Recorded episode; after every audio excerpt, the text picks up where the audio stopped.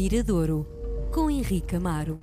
Dia de recebermos na RDP Internacional Henrique Amaro. Com ele damos uma pincelada ao que de melhor se faz em matéria eh, de produção lusófona. Henrique, bem-vindo à RDP Internacional.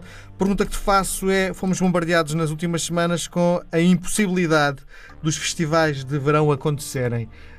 Mas alguns uh, concertos já estão agendados que vão acontecer. Não acha estranho um festival de verão que em princípio é ao ar livre ser cancelado e um concerto fechado continuar a ser validado? Não, não acho estranho porque um festival de verão, há festivais de verão para vários volumes. Há festivais de verão para 5 mil pessoas e há festivais de verão para 60 mil ou 70 mil pessoas. E, e a questão do ajuntamento, pronto, o volume de pessoas, a proximidade, é um fator de risco. E algo que aconteça numa sala com distanciamento físico e que tenha um universo de 300, 400 pessoas, acho que traz um, um risco muito, muito menor. Portanto, só o facto de, de, disso ter reaparecido, dessas manifestações terem reaparecido, acho que, é, acho que é uma excelente notícia para todos, para os espectadores e para os músicos. Uhum. Segunda parte, tem muito a ver com o próprio mercado. Isto é, os músicos portugueses não vivem daquilo que ganham nos festivais. Os festivais são feitos e que só nomes muito grandes, internacionais, é que conseguem juntar 60, 30 mil, 40 mil pessoas, 50 mil pessoas. Uhum. E os músicos portugueses sempre viveram das pequenas apresentações, não é? Alguns de em auditórios. Não quer dizer que, pronto, e em festas também, claro. Às vezes falamos em festivais e só pensamos no Superbox Super Rock ou no Nós Alive, ou... mas há, há a Feira de São Mateus. Há essas. Há, sim, há, sim, isso é, isso onde, vale, onde claro. realmente é feito com artistas portugueses e que estão lá também 40, 50, às vezes 60 mil pessoas. Portanto, às vezes esquecemos dessas pequenas, pequenas, grandes manifestações populares e que são também um grande mercado para o público. Mas respondendo à tua pergunta, não. Num fator de risco, eu prefiro estar num sítio fechado com 400 pessoas ou 500 pessoas do que estar num sítio aberto com 70 mil. Isto é, é, a minha posição e parece que é a posição também de, de quem manda. De, de, de quem manda. Sim. Portanto, acho perfeitamente natural. Mais vale voltarmos para o ano todos seguros para essas manifestações que são muito queridas pelas pessoas, mas eu achava muito urgente eu e a maior parte das pessoas achava urgente que, que fosse retomada essa, essas programações culturais que existem em todo o país, eh, num, num âmbito, diria, mais, mais restrito, mais, mais, mais pequeno. Uhum. Bom, e a música que nos traz hoje é de um artista que não está habituado a fazer festivais de verão, mas salas mais pequenas, como por exemplo a sala, o palco do Festival da Canção. Sim, é um, é um músico novo. Eh, a semana passada falávamos aqui no, no, Festival da Canção e hoje voltamos a ele, um pouco em, em paralelo, apanhamos a boleia do festival. Sim. Porquê? Porque foi a primeira vez que eu ouvi falar neste nome, foi sem dúvida do Festival da Canção deste ano. Ele chama-se Euclides, é um músico nascido em Cabo Verde, muito jovem, tem 25 anos, nasceu em 96 uh, e apareceu no Festival da Canção a cantar uma canção composta por um produtor que se chama Pedro da Linha, um produtor da nova geração, uma espécie de uma, uma geração que, que tem no, no outro produtor, no branco, a sua referência. E o Euclides é um músico que, que, que, estudou, que andou no conservatório, estudou guitarra, foi tocar para, para, para Paris, teve a aprender o seu instrumento, tocou com a Mayra Andrade até que chegou uma altura em que quis mostrar as suas ideias e uma das primeiras pessoas a mostrar também algumas, a dar-lhe algumas pistas para o que ele poderia fazer foi o próprio Branco, o produtor, que mostrou algumas produções um, que ele poderia colocar voz e a sua guitarra e interpretar. E assim nasceu este novo nome na música lusófona, neste caso lusófona, embora nascido em Cabo Verde, desde jovem a viver em Portugal, e, e foi um nome que ele saiu há pouco poucos dias com o seu primeiro EP.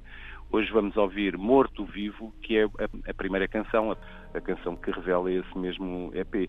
Eu gosto muito porque é uma produção, diria, contemporânea e o que se vai ouvir na voz é, acima de tudo, sensibilidade. O, a própria canção Morto Vivo chama, eh, tem a ver com, pronto, é aquilo que também nós temos falado aqui ao longo das semanas, que é a procura de um artista pelo seu espaço, não é? E, e essa coisa de às vezes há reencontro, outras vezes há desencontro com os caminhos que, que, que, se escolhem e eu creio que por isso mesmo um EP é bom para o artista começar o seu trajeto. O seu trajeto. É uma pequena experiência, é, é uma coisa séria, mas não deixa, não é aquela coisa, não tem aquela carga grande que muitas vezes os álbuns têm, não é? Ele aqui tem um, um disco com cinco canções faz uma série de experiências e, e, e ajuda-o a construir a sua própria identidade. E como é que tu escolhes? Das cinco canções, como é que escolhes uma? Ah, isso depois tem a ver com, com a tua própria sensibilidade. sensibilidade. Uhum. Claro, tem a ver com a tua própria sensibilidade. Eu gosto muito deste Amor de Vivo e no meu programa de rádio tenho colocado esta como, já que é a escolha do próprio artista, se foi a escolha dele para se mostrar, vou confiar, confio também nela e gosto, gosto dela. O que eu noto aqui é, é, é uma voz, é uma voz como eu gosto, é aquelas vozes discretas, não é? Uma voz que é discreta, mas ao mesmo tempo que é muito, que te revela muita sensibilidade. É, eu, me parece, conhecendo muito mal o Euclides, até por ser uma pessoa muito, muito nova e nós não temos grandes referências, parece-me que é daqueles músicos e daqueles intérpretes que que realmente trabalha cada uma das palavras. Não, não, não, não, canta por cantar, não é? Não é aquela coisa meio automática. Não, é um tipo muito, diria, quase racional e tem um lado, diria, clínico, porque realmente é muito certeiro, mas há uma sensibilidade que ele transborda na, na voz que eu, que eu gosto muito e queria, queria partilhar com, contigo e com todos os ouvintes do, do Mirador. Por isso, trazer para hoje o Morto Vivo a primeira canção do Euclides que passamos por aqui no Mirador.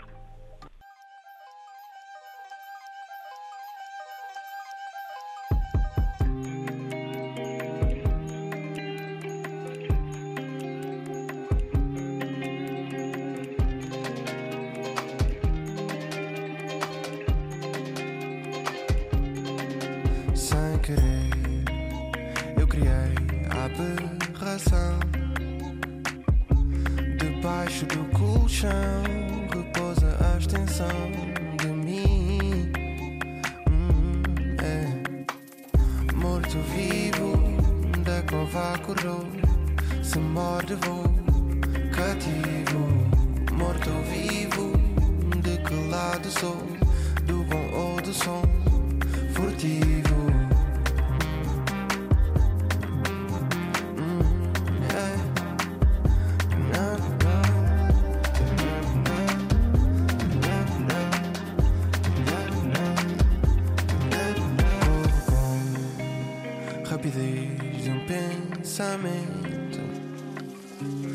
Espelho já nem é meu, há um estranho à minha frente.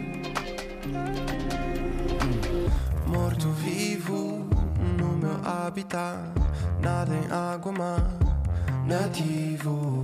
Morto eu vivo, creio ser capaz, sou eu quem me faz esquivo.